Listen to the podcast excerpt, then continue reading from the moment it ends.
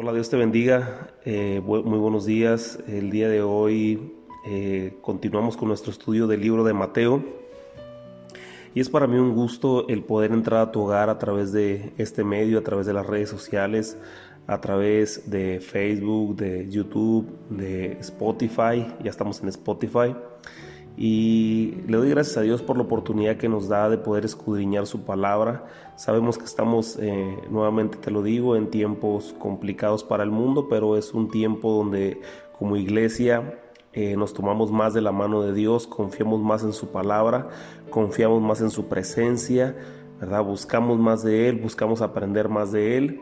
Y el día de hoy, eh, en base a eso que te digo, me gustaría seguir desmenuzando el libro de Mateo eh, estamos en el capítulo 1, si tú te acabas de incorporar a la, clase, al estudio del libro de Mateo, eh, quiero decirte que, hay otras tres clases anteriores a estas, ¿verdad? Eh, analizamos hasta el versículo 7 la clase pasada, hoy iniciaremos a partir del versículo 8 en adelante. ¿verdad? Así es que toma nota, pon mucha atención y espero que este estudio sea de gran bendición para ti, para tu familia y para todas aquellas personas con el que lo compartes. Me gustaría iniciar con una oración. Ahí donde tú estás, cierra tus ojos y vamos a pedirle al Señor que abra nuestra mente, nuestro corazón y que esa semilla pueda quedar sembrada en nuestro corazón y dar fruto al ciento por uno. Señor, te damos gracias, gracias en esta mañana por la oportunidad que nos das inmerecida, Señor. Padre, de volver a abrir nuestros ojos. Gracias, Señor, por las misericordias nuevas que son cada mañana, Señor de las cuales podemos, Señor, echar mano. Gracias, Señor, por la fuerza que nos da, Señor Padre, para poder salir a trabajar y seguir adelante. En este día nos ponemos en tus manos, te pedimos que quites de nuestra mente toda aquella cosa que nos estorbe para poder enfocarnos, Señor, en lo que es tu palabra, enfocarnos en lo que es tu instrucción. Yo te ruego con todo mi corazón, Señor, que derrames tu Espíritu Santo y tu presencia en los hogares de cada uno de mis hermanos, Señor, Padre, en, nuestra, en nuestro hogar. Padre, y que tu palabra pueda quedar sembrada en el corazón de cada uno de ellos y que pueda dar fruto al ciento por uno, Señor. Nos unimos nuevamente ante la situación global, ante la situación que estamos viviendo como, eh, como comunidad, Señor, la situación que estamos viviendo en el mundo a través de, por causa, Señor, de esta pandemia, Señor. Te rogamos, Señor, en el nombre de Jesús, que hagas que esta enfermedad retroceda. Ponemos en tus manos cada persona que ha sido infectada, Señor, eh, en el mundo entero, para que tú traigas una pronta recuperación. Intercedemos por el mundo, Señor, para que tú traigas una pronta recuperación a cada persona, que fortalezca su sistema inmunológico, Señor, que fortalezca sus defensas, que tengan la fuerza, Señor, Padre, para poder resistir eh, el ataque, Señor, del virus y que puedan regresar nuevamente a sus hogares, Señor. Te rogamos también, Señor, por todas aquellas familias, Señor, que hasta ahorita, Señor, han estado guardadas, Señor, eh, de contraer esta enfermedad, que así sigan, Señor, que pongas, un, eh, que pongas tu sangre preciosa en los dinteles de cada hogar, Señor, y no permita, Señor, que esta enfermedad entre en cada hogar. Yo te pido por tu iglesia, te pido por tu pueblo, Señor, que puedan abrir su corazón y sigamos, Señor, adelante alimentándonos, Señor, de tu palabra y que en un corto tiempo podamos reincorporarnos, Señor, a las actividades. Te damos gracias en el nombre de Jesús. Amén. Muy bien, en el versículo 7 eh, que leíamos eh, el día de ayer, eh, por ahí te lo repito, capítulo 1, versículo 7 dice, Salomón engendró a Roboam. Roboam engendró a Abías y Abías a Asa, ¿verdad? Te comentaba yo sobre la historia un poquito, recapitulando un poquito en el versículo 7 sobre la, sobre la vida de Salomón. Salomón fue un rey impresionante en sabiduría, en riquezas, eh, un rey que, que gracias a lo que, a lo que hizo David por amor de Dios hacia David su padre, él tuvo muchas, muchos beneficios, se puede decir, ¿verdad? Él tuvo, él experimentó muchas cosas eh, de la bondad de Dios para su vida. Entonces, dice la palabra de Dios que él parte de la función de su vida fue construir el templo, el templo para Jehová, que David no pudo construirlo ya que había, había David derramado mucha sangre a lo largo de su vida, a lo largo de, su historia, ¿verdad? David, eh, pero a David se le dio la promesa de que eh, por amor a, David, por, esa, por esa, ese compromiso que él tenía con Dios, esa pasión por adorar a Dios, por buscar su presencia y lo más importante, por tener un corazón conforme al corazón de Dios, eh, el Señor le, le, da una promesa donde le dice que va a perpetuar el reino, ¿verdad? Va a perpetuar el trono en su descendencia y es por eso que David está dentro de la genealogía de, de Jesús y aparece en el capítulo 1 de Mateo, donde Mateo, te, te, reitero lo que habíamos visto al principio, Mateo ahorita está escribiendo para quién, para un escenario judío, para un grupo de personas en el contexto cultural judía, donde las personas sabían que de la casa de David nacería el Mesías. Así es que eh, Mateo se da la tarea de, de empezar a a desarrollar toda la genealogía. Recordamos que era importante en aquel tiempo que, el, que, que, cuando se hablaba de una persona, eh, es cultural en el pueblo de Israel, cuando se habla de una persona se tiene que hablar de toda su genealogía, principalmente de su padre para comenzar a rastrear de qué tribu es, ¿verdad? Y en este caso Mateo, como te comento, le está hablando a un grupo de personas con contexto judío, contexto cultural judío. Es necesario que él describa toda la genealogía, ¿verdad? Entonces David eh, fue un gran hombre conforme al corazón de Dios, un corazón que nunca, eh, las dos cosas que yo te comentaba, ¿verdad? Lo más importante que, que David vivió en su tiempo fue que él nunca adoró a ningún Dios ni a ninguna cosa que no fuera Jehová de los ejércitos, ¿verdad? Y la segunda cosa que, que, hizo David fue que él se, arrepentía inmediatamente. Cuando él cometía una falla, cuando él cometía un error, eh, su capacidad para, para arrepentirse de un, de, un corazón sincero era impresionante. Eso le agradó a Dios en gran manera. Desgraciadamente en Salomón ya se perdió ese, esa pasión que tenía David y ese compromiso de nunca adorar a ningún Dios que no fuera Jehová, ya que Salomón, como te comento, tuvo eh, mil mujeres, de las cuales tomó mujeres de otras naciones, algo que Jehová había dicho que no debería de tomar ninguna mujer de otra nacionalidad, ya que al momento de que entra la mujer de otra nacionalidad al pueblo de Israel, trae sus culturas, trae sus dioses, trae su, sus ideologías, su manera de adorar a otros dioses, de hacer sacrificio para otros dioses. Y es exactamente lo que le pasó a Salomón, ¿verdad? Dios por algo le daba el consejo, pero Salomón hizo caso omiso al consejo que Dios le había dado. Así es que tomó mujeres de otros pueblos y entonces dice que ya en su vejez las mujeres comenzaron a pedirle altares para adorar a otros dioses, para, para adorar a otros para hacer sacrificio, presentar sacrificio, ¿verdad? A otras, a otras imágenes y eso es lo que a Dios no le gustó. ¿Y qué es lo que pasó en ese tiempo?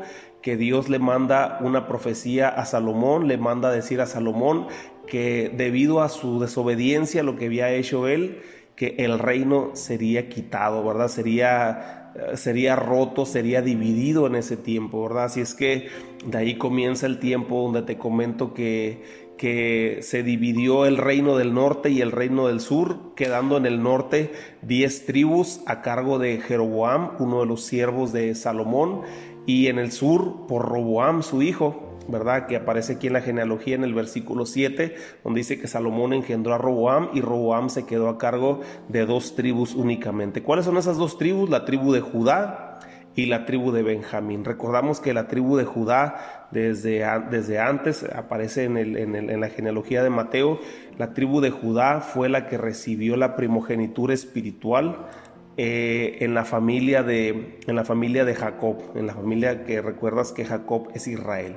¿verdad? Entonces aquí dice la palabra de Dios en el versículo 7, Salomón engendró a Roboam, ¿verdad? Y Roboam tiene una historia muy particular, no sé si, si recuerdas esa historia donde, donde muere Salomón y Roboam se queda a cargo del reino. Y entonces dice la palabra de Dios que, que cuando Roboam se hizo rey, dice que Jeroboam se acercó a Roboam para decirle, oye, tu padre, eh, tu padre había, había tenido un trato muy duro con nosotros. Te pedimos por favor que en este tiempo tú aligeres la carga y seas eh, seas más generoso con nosotros, ¿verdad? Entonces dice, dice la palabra de Dios que Roboam se quedó, eso lo puedes encontrar eh, en el libro de los reyes, en, el, en, el, en, la primera carta del libro de los reyes, en, el libro de los reyes, más o menos entre el capítulo 11 al capítulo 21, tú puedes encontrar todas estas historias que estamos viendo. Y entonces dice que Roboam le dijo a Jeroboam, ok, está bien, dame tres días y yo te resuelvo esta situación, ¿verdad? Jeroboam lo único que estaba pidiendo es que el, trato con ellos fuera un poco más digno. Entonces dice que Roboam fue y le preguntó a los ancianos y los ancianos le dieron el consejo, ¿verdad? De que les aligerara la carga. Pero pues de alguna manera eh, eh, Roboam era un joven, ¿verdad? Roboam era un joven que, apenas estaba aprendiendo, apenas estaba eh, incursionando en el mundo del reinado. Así es que dice, ¿sabes qué? Pues voy a hablarle a mis amigos, ¿no? A mis, a mis camaradas, a, las personas que, con, los que como, con las que más me junto, que tengo más confianza y les voy a preguntar a ver qué opinan ellos.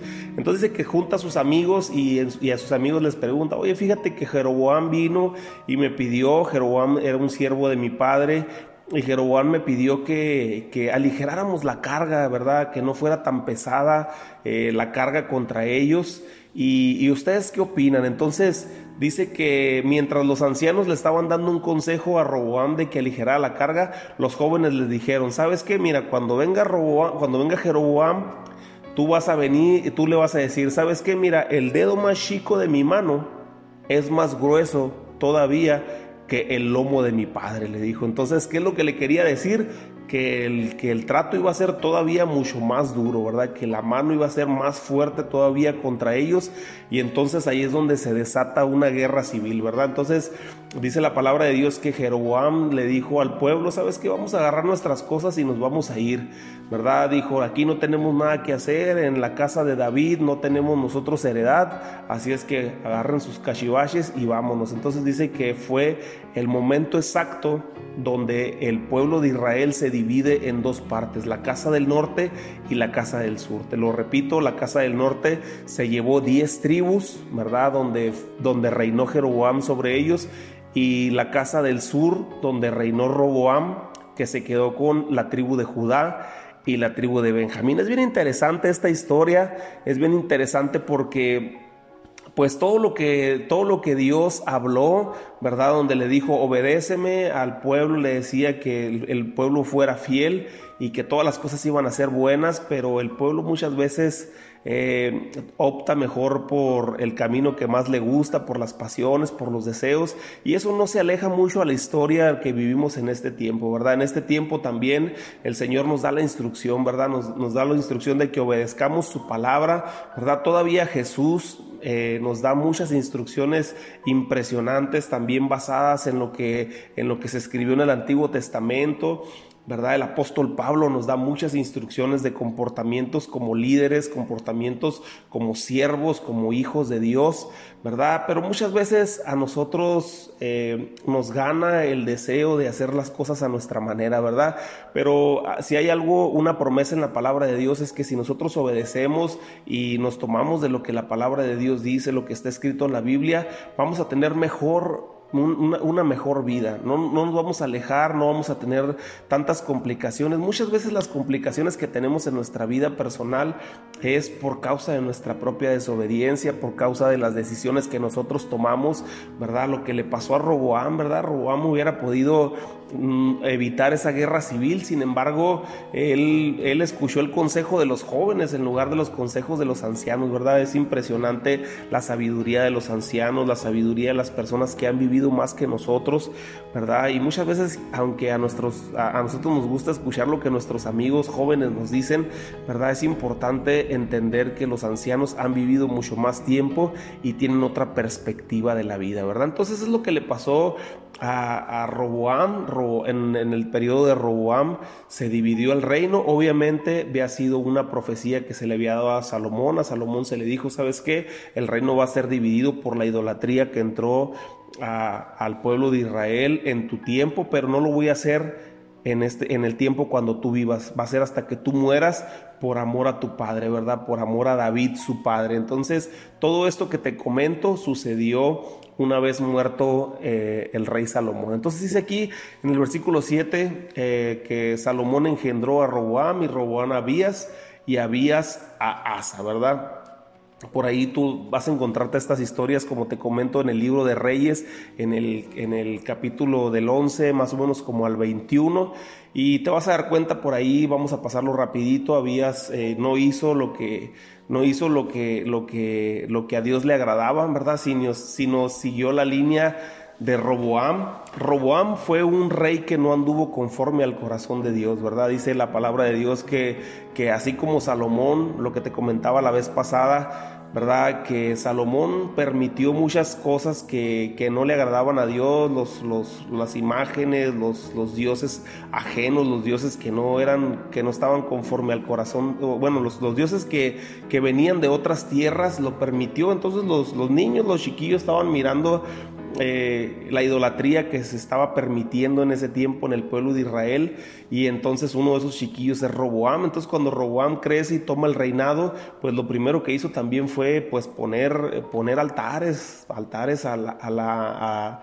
los dioses y, darles, darles, darles eh, culto, tributo, ¿verdad? A todos esos dioses, entonces dice la palabra de Dios que Roboam no hizo las cosas conforme al corazón de Dios, ¿verdad? Entonces tuvo otro hijo que se llamaba Abías, ahí en el versículo 7 también, y Abías por el mismo camino siguió el camino de Roboam, también adoró a dioses, ¿verdad? Ajenos, empezó a tener idolatrías y todo eso le desagradaba a Dios de una forma impresionante, ¿verdad? Ellos, después de haber tenido tiempos gloriosos con David, ¿verdad? Dice, algunos comentaristas dicen que los tiempos más gloriosos que vivió el pueblo de Israel fue en el reinado de David, ¿verdad? Cuando el Medio Oriente, en aquel tiempo, esa pequeña franja de Israel, que es un pueblo muy pequeño, ¿verdad? Es un, es un país muy chico. Yo eh, cuando daba clases eh, del, libro de Mateo, pero más general, no, no, no, no verso a verso como lo estamos viendo el día de hoy. Yo siempre les comentaba que el pueblo de Israel es tan pequeño, tan pequeño como la mitad de Baja California, ¿verdad? Tiene una extensión territorial muy pequeña. Nosotros como, como eh, mexicanos que vivimos aquí en Baja California, pues conocemos la extensión territorial, ¿verdad? Desde, desde la frontera con Estados Unidos hasta, hasta la frontera con, con el paralelo 28 en Guerrero Negro. Y si tú lo puedes ver en el mapa, pues es pequeño, pero Israel también es tan pequeño como eso, ¿verdad? Entonces, eh, eh, fue un tiempo glorioso el que se vivió, imagínate como si, como si Baja California ahorita eh, gobernar el mundo, si, no México, sino únicamente Baja California gobernar el mundo.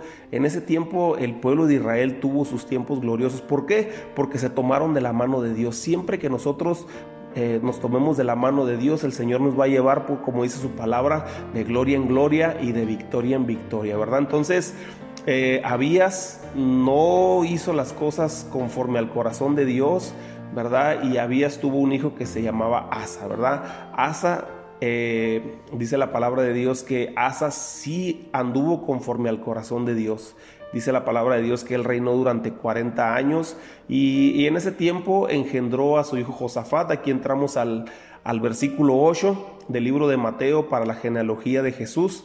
Y en el versículo 8 dice, Asa engendró a Josafat, Josafat a Joram, Joram a Usías, y luego dice el versículo 9, Usías engendró a Jotam, Jotam a Acaz, Acaz a Ezequías, Ezequías engendró a Manasés, Manasés a Amón, Amón a Josías, Josías engendró a Jeconías y a sus hermanos en el tiempo de la deportación de Babilonia, ¿verdad? Entonces, Asa hizo lo que a Dios le agradaba, ¿verdad? Conforme a su corazón, pero tuvieron ellos un detalle, ¿verdad? Ellos tuvieron un detalle, Asa y Josafat. Eh, Asa reinó 40 años, Josafat reinó eh, alrededor de 24, 25 años. Entonces estamos hablando de que casi, eh, casi hubo 60, entre 60 y 70 años, ¿verdad? Donde sí se hicieron las cosas conforme a Dios le gustaban. Pero tuvieron un detalle ellos dos, fíjate, cuando ellos tomaron el reinado, dice que aunque derribaron muchos, muchos ídolos, muchas, muchos altares a otros dioses, ¿verdad? Ellos conservaron algunos todavía. Entonces, ese es el problema, ¿verdad? Es, es, lo que muchas veces pasa en nuestra vida personal, ¿verdad? Nosotros eh, entregamos nuestra vida al Señor, entregamos nuestro corazón a Dios, pero muchas veces si nos reservamos a dejar cosas que aún quedan guardadas dentro de nuestro corazón, al tiempo nos van a dar problemas, al tiempo van a surgir esos problemas, ¿verdad? Si nosotros nos venimos con el Señor, el Señor nos, nos indica, ¿verdad? Que nosotros tenemos que perdonar, que nosotros tenemos que eh, dejar toda raíz de amargura, toda raíz de orgullo, todas las cosas esas que nos afectan en nuestro corazón. Sin embargo, si las dejamos ahí guardadas, ¿verdad? Empezamos a hacer las cosas que a Dios le agradan, eh, obedeciendo su palabra, pero ahí dentro de nuestro corazón se quedan guardadas esas cosas muy ocultas, ¿verdad? Ese orgullo, esa amargura, esa falta de perdón, y no la sacamos o no la externamos nunca si no, no se la entregamos a Dios de alguna manera en algún punto de nuestra vida van a surgir. Es lo que le pasó a Asa y a Josafat. Asa y Josafat, eh, ellos hicieron todo conforme al corazón de Dios, pero no se preocuparon por verdaderamente retirar todas las cosas que, Dios aborrecía o que, a Dios, no le agradaban. Y entonces las nuevas generaciones retomaron otra vez, nuevamente, la adoración a, esos dioses que, estaban eh, fuera pues del agrado de Dios, ¿verdad? Entonces dice ahí en, el versículo 9, Usías engendró a Jotam, Jotam engendró a Acaz y Acaz engendró a Ezequías, ¿verdad? Ezequías es una historia particular que podemos encontrar en la palabra de Dios. No sé si te acuerdas que Ezequías fue un rey que le pidió a Dios que le, que le, que le pidiera 15, que le, diera, que le diera más años de vida y Dios le otorgó 15 años más de vida. Aquí lo importante hay que entender es que cuando Dios toma una decisión en nuestras vidas, bueno, esa es, una perspectiva eh, que yo te quiero aconsejar. Es algo muy personal eh, que yo he vivido a lo largo de mi vida, es que pues Dios, Dios da dos tipos de, de, de sís. Eh, déjame, déjame te lo aclaro esta parte, ¿no? Dios da dos tipos de, de accede a nuestra petición, a veces de dos maneras, ¿verdad? Eh, y existe la voluntad de Dios, la voluntad permisiva y la perfecta voluntad de Dios, ¿verdad? Muchas veces nosotros nos aferramos a, algo y nos aferramos y se lo pedimos al Señor y por favor Dios dámelo y, yo te pido que tú me lo des y, empezamos nosotros a, como a exigirle a Dios y está bien, a veces Dios nos los da, ¿verdad? Nos los da en, su amor, en su misericordia. ¿Verdad? Aún sabiendo que, cuando lo tengamos no nos va a llenar o no nos va a satisfacer, ¿verdad? No, no nos va a satisfacer al 100%, ¿verdad? Yo siempre te platico esta historia cuando yo era joven y acababa de terminar la, universidad, eh, yo eh, quería entrar a, un, trabajo que me gustaba mucho, ¿verdad? En, el puerto de Ensenada. Y entonces yo le pedí a Dios y lo, puse mucho tiempo en oración y, le, pedí a Dios que me, que me diera la oportunidad de poder entrar a ese trabajo. ¿verdad? No se resolvió de inmediato, ¿verdad? Esa es una mala señal de que no se haya resuelto de inmediato, ¿verdad? Porque cuando Dios, Dios pone las cosas, pues Dios obra para que las cosas sucedan, ¿no? Entonces yo le estaba insistiendo mucho a Dios, insistiendo mucho a Dios. Y hice mi primer examen ahí en el, en el, en el, en el trabajo ese y pues reprobé, no lo pasé y luego otra vez volví a aplicar y ahora sí entré, ¿no? Pero todo eso a lo largo del proceso ese yo estuve orándole y pidiéndole a Dios y clamándole a Dios para que me diera ese trabajo. ¿Qué pasó? Cuando yo entro a este trabajo me doy cuenta que los horarios eran unos horarios bien prolongados. Entrábamos a las 7 de la mañana, terminábamos saliendo a las 9 de la noche, ¿verdad? Durante un buen tiempo.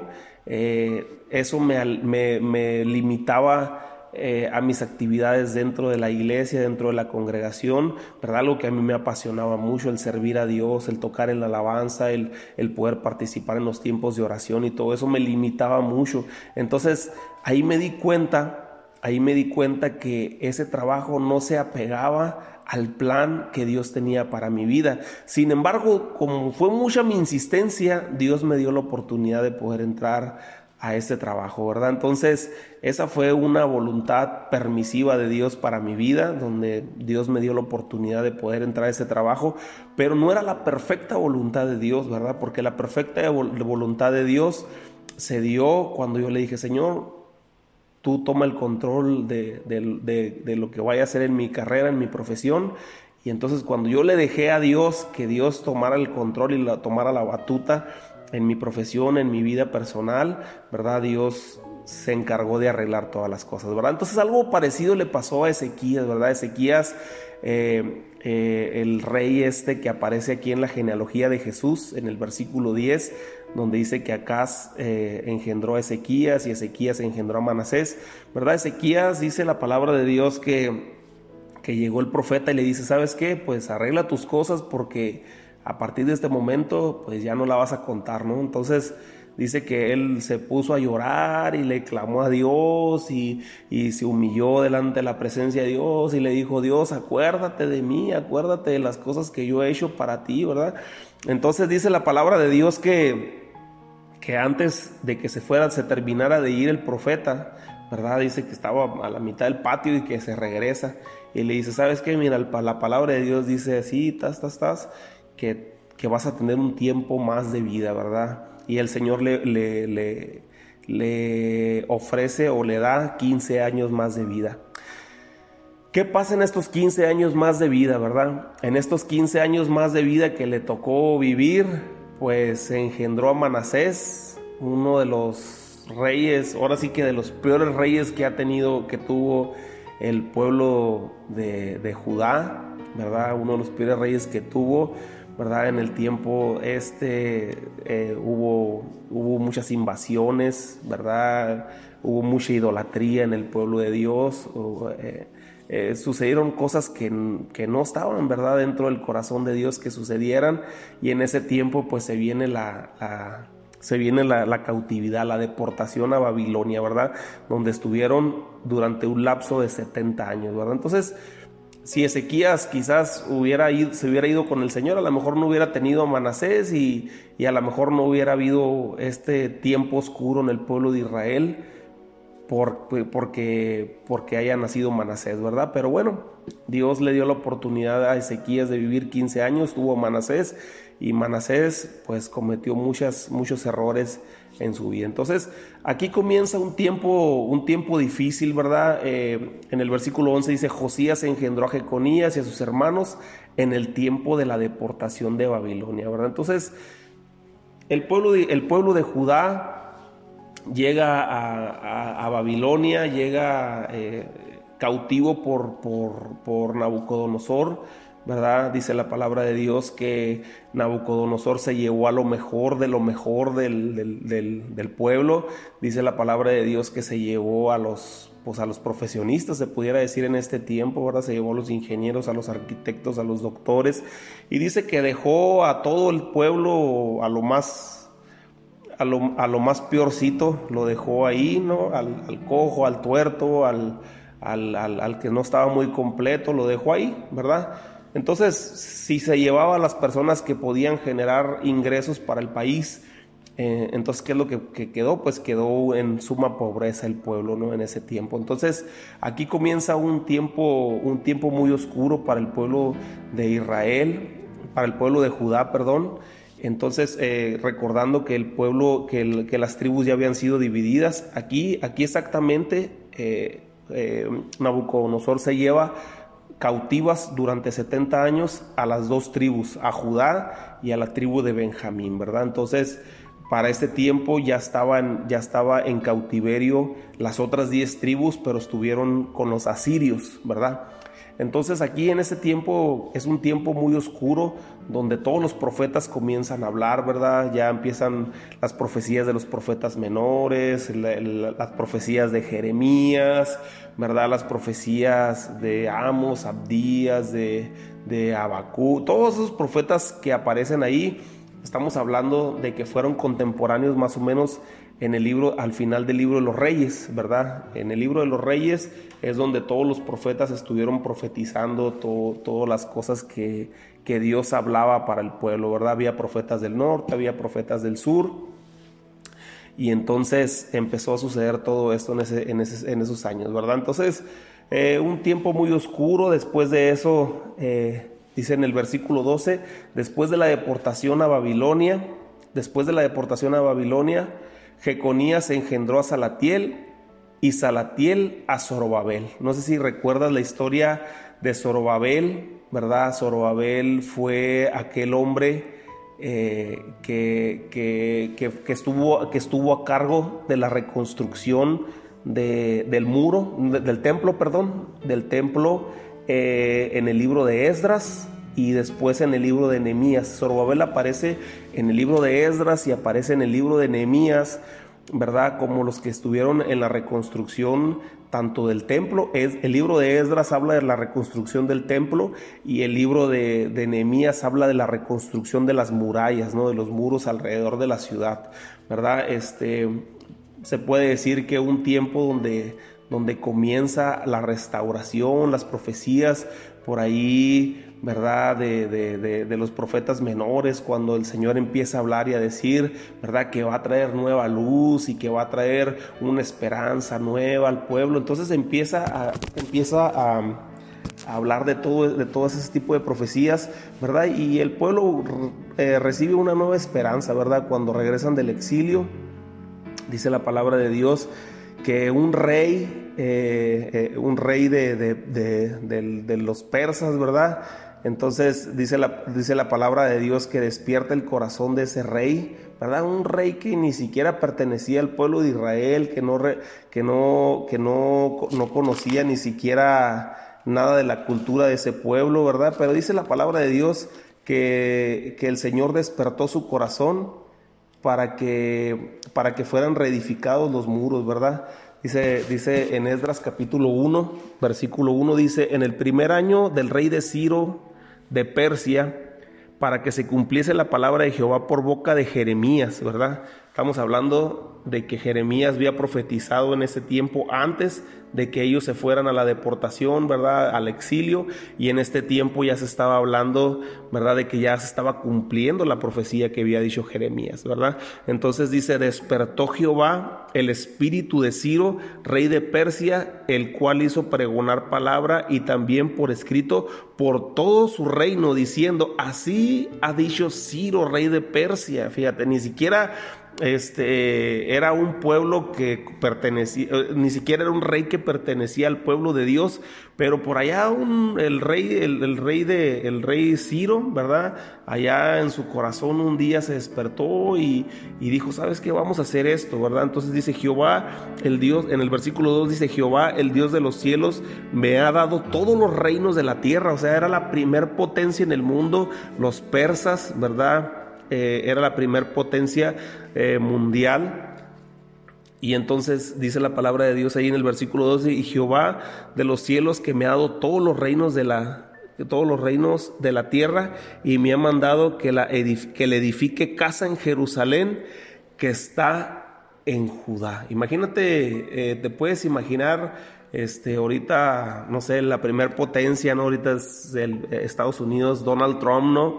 Y que diga, ¿sabes qué? Un día se despierta Donald Trump y, y, dice, ¿sabes qué? Por instrucción de Dios, me, me, ha, me, ha, mandado el día de hoy a que yo le edifique casa, ¿verdad? Si tú miras el mapa de la, del, del,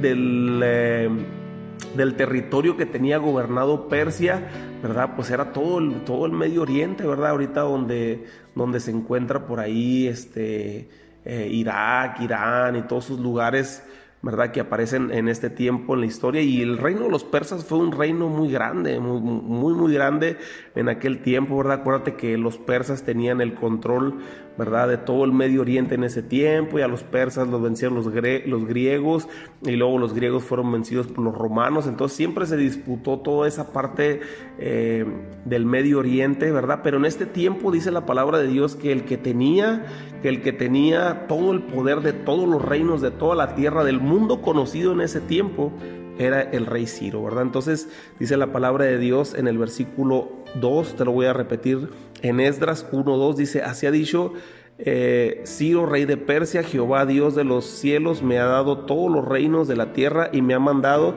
que le edifique casa en Jerusalén, que está en Judá. Quien hay entre vosotros, fíjate, hace una... Hace, eh, proclama, ¿verdad? Este, para que levante su mano las personas que, que, que, de ahí nazca en su corazón. Dice, quien hay entre vosotros de su pueblo, sea Dios con él, y suba a Jerusalén que está en Judá y edifique casa Jehová, Dios de Israel. Él es Dios y se lo afirma, ¿no? De una forma impresionante, la cual está en Jerusalén. Y a todo, y dice, dice el versículo 4, y a todo el que haya quedado en cualquier lugar donde more, ayúdenle los hombres de su lugar con plata, oro, bienes, ganado, además de ofrendas voluntarias para la casa de Dios, la cual está en Jerusalén. O sea, no solamente les, les, los convoca, no solamente les da luz verde, ¿verdad? Para, para que para que vayan y edifiquen nuevamente casa Jehová, ¿verdad? Sino que todavía les dice al pueblo, ¿sabes qué? Y, junten recursos, bienes, plata, oro, lo que tengan, para que se los den y que ellos puedan construir, ¿verdad? Imagínate, ¿tú crees que el rey persa, este rey, el rey Ciro, ¿tú crees que él por su cabeza pasó y dijo, no, sabes que el pueblo de Israel en algún tiempo fue la primer potencia mundial, este, no los puedo ayudar para que ellos vuelvan a ser potencia porque si no capaz de que me vuelven a destruir a mí o, me quitan el reinado. Él ni siquiera pensó en eso porque era una instrucción de parte de Dios a su corazón, ¿verdad? Aquí dice en el versículo 1, dice en el primer año eh, de Ciro, rey de Persia, en Esdras 1, ¿verdad? Eh, para que se cumpliese la palabra de Jehová por boca de Jeremías, despertó Jehová el espíritu de Ciro, rey de Persia, ¿verdad? ¿Cómo despertó Jehová su espíritu para que se motivara a decir, hey, hay alguien aquí del pueblo de Jehová, hay alguien del pueblo de Israel que se levante y que diga, sabes que yo quiero edificarle casa a Jehová. Dice el versículo 5, entonces se levantaron los jefes de casas paternas de Judá de Judá y de Benjamín. Acuérdate que, que, las, que la, eh, eh, la, instrucción era para las dos tribus del, del sur, ¿verdad? Que era la tribu de Judá y la tribu de Benjamín, y los sacerdotes y levitas y todos aquellos cuyo espíritu despertó Dios para subir a edificar casa a Jehová, la cual está en Jerusalén. Y todos los que estaban en sus alrededores ayudaron con plata, oro y con bienes y ganado y con cosas preciosas, además de todo lo que se ofreció voluntariamente. Y el rey Ciro sacó los utensilios de la casa de Jehová que Nabucodonosor había sacado de Jerusalén y los había puesto en casa de sus dioses. Y los sacó pues Ciro, rey de Persia, por mano de Mitridates, tesorero, el cual los dio por cuenta a Sesbazar, príncipe de Judá. Dice, y esta es la cuenta de ellos, 30 tazones de oro, y empieza a describir todo lo que, todo lo que todas las riquezas que, se, que debieron, de, todos los tesoros que debieron haber estado en el templo de Jehová, pero que Nabucodonosor cuando llegó a llevárselos al pueblo de Israel al exilio, ¿verdad? Se robó todo, ¿no? Y el capítulo 2 dice, estos son los hijos de la provincia que subieron del, del cautiverio, de aquellos que Nabucodonosor, rey de Babilonia, había llevado cautivos a Babilonia y que volvieron a Jerusalén y a Judá, cada uno de sus ciudades, los cuales vinieron con, ¿con quién vinieron? Versículo 2 del capítulo 2 de Esdras, ahí dice, los cuales vinieron con Zorobabel, ¿verdad? Entonces ahí es donde eh, caemos con Zorobabel, aquí en el versículo 12, dice, después de la deportación de Babilonia, Jeconías engendró a Salatiel, y Salatiel a quien engendró, engendró a Zorobabel, ¿verdad? Algo impresionante porque Quizás Salatiel, padre de Zorobabel, nunca se imaginó que le iba a tocar los tiempos gloriosos donde Dios despertaría el corazón del rey Ciro y que a su hijo le tocaría levantarse, ¿verdad? Y levantar su mano y decir, ¿sabes qué? Vamos a edificar casa, ¿verdad? A Zorobabel le tocó este, liderar la campaña para reedificar templo a Jehová, reedificarle el templo que había sido destruido, el templo que Salomón había construido eh, en sus tiempos gloriosos y que cuando vino Nabucodonosor eh, lo destruyó totalmente, lo destruyó y se llevó todos los utensilios de oro y plata. Cuando tú mires en el libro de los reyes, todas las cosas que, que,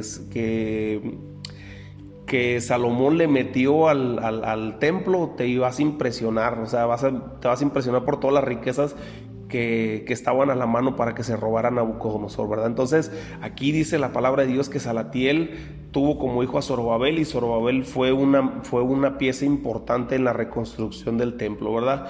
Eh, algunos historiadores creen que Jesús no podía ser considerado como el Mesías, ya que en Jeremías encontramos una maldición que dice Jeremías en 22:30 dice, así ha dicho Jehová, escribid lo que sucederá a este hombre eh, privado de, descendencia, hombre a quien nada dice, hombre a quien nada prosperó sucederá, ah, ah, perdón, te lo repito, hombre a quien nada próspero sucederá en todos los días de su vida, porque ninguno de su descendencia logrará sentarse en el trono de David, ni reinará sobre Judá. ¿De quién está hablando? ¿Verdad? Está hablando de Jeconías, ¿verdad? Ahí hay una profecía donde se habla de Jeconías y, muchos historiadores creen que, como Jeconías fue descartado por, pues también se portó mal, ¿verdad? Y, Dios lo, lo, castigó severamente y como Jeconías era padre de Salatiel, ¿verdad? Y Jeremías da, da su profecía en Jeremías 22:30 en ese tiempo, ¿verdad? Sin embargo, podemos encontrar en Ageo capítulo 2, donde Dios le perdona ya que él se arrepintió y fue tomado en cuenta para preceder la generación del Mesías, ¿verdad? Recordamos ahí que Dios es un Dios de nuevas oportunidades, ¿verdad?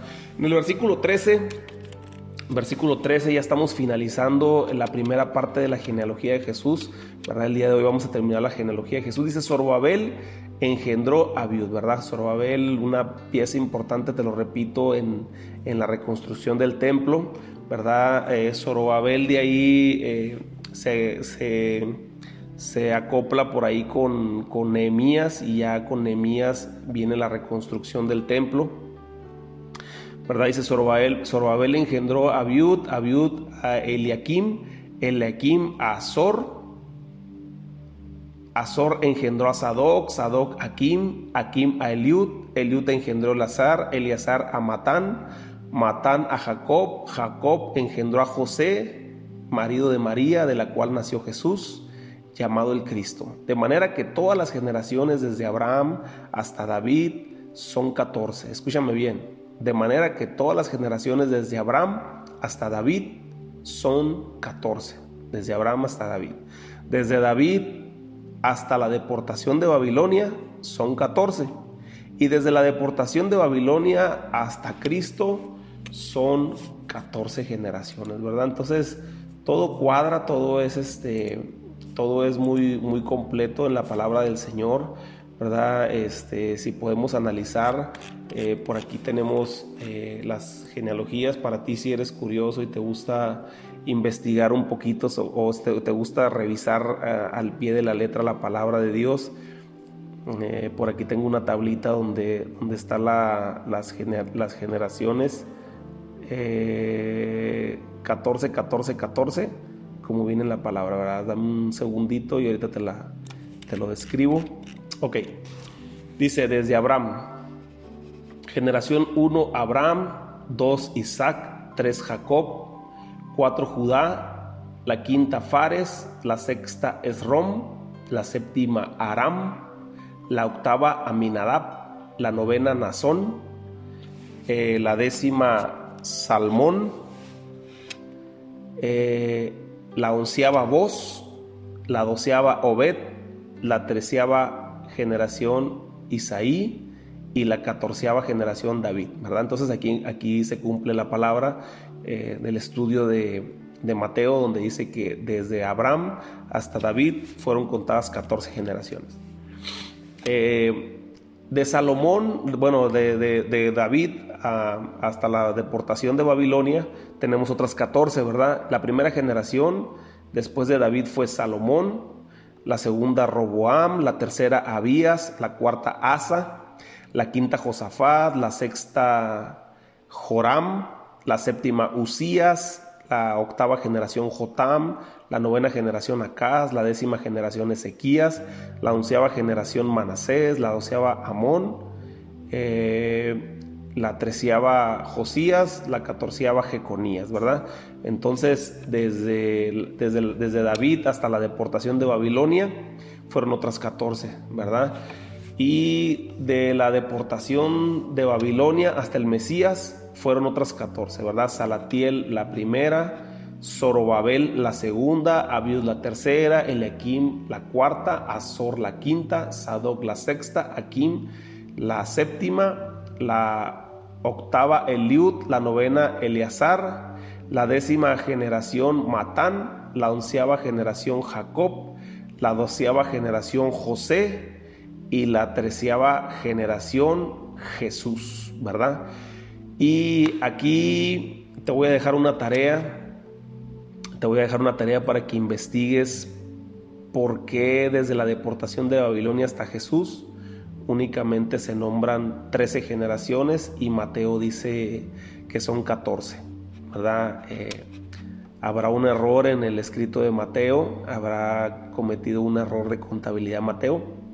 Bueno, te adelanto, de una vez te digo que no, no hay ningún error. Eh, Mateo lleva eh, un, este, una secuencia y, aquí lo importante es nada más eh, tratar de interpretar la palabra porque la palabra es perfecta, la palabra no falla, la palabra está completa, la palabra de Dios eh, se complementa a sí mismo desde el principio hasta el final de Génesis Apocalipsis y la palabra de Dios es totalmente perfecta. Entonces quiero dejarte con esto, ¿verdad? Si, si puedes investigar tú que te has comprometido y has eh, tomado el reto de, participar en este estudio, quiero que investigues sobre las 14 generaciones, ¿verdad? La, 14, la 14 generación, la última generación de la deportación de Babilonia al Mesías, porque Mateo únicamente menciona 13 generaciones y o sea, si, te pones a contabilizar solamente son 13 generaciones,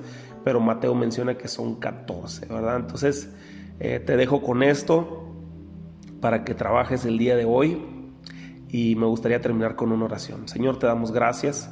Gracias por tu amor, gracias por tu misericordia, gracias por tu bondad, gracias porque tú eres bueno y para siempre son tus misericordias. Gracias Señor porque nos permites avanzar y poder eh, seguir creciendo en tu palabra. Yo te pido que bendigas a todas las personas que han escuchado el mensaje el día de hoy. Bendícelas en sus trabajos, fortalecelas, prospéralas el día de hoy, prospera el, el fruto de sus manos, Señor. Bendícelos de una forma impresionante, que puedan mirar tu mano en todas las cosas que hagan el día de hoy. Bendice, Señor, a, a, las personas involucradas en la producción de este material, Señor, a, a la familia de Abundio, Señor. Padre, que, que tú los bendigas de una forma poderosa, mi Dios, y que, Señor, tú tengas cuidado todos los días de su vida, Señor, Padre, porque gracias a su trabajo y a su esfuerzo también, Señor, es, que estamos eh, teniendo la posibilidad de, de poder dispersar este material, Señor. Te doy gracias en esta mañana, Señor, por tu amor y tu misericordia. En el nombre de Jesús. Amén.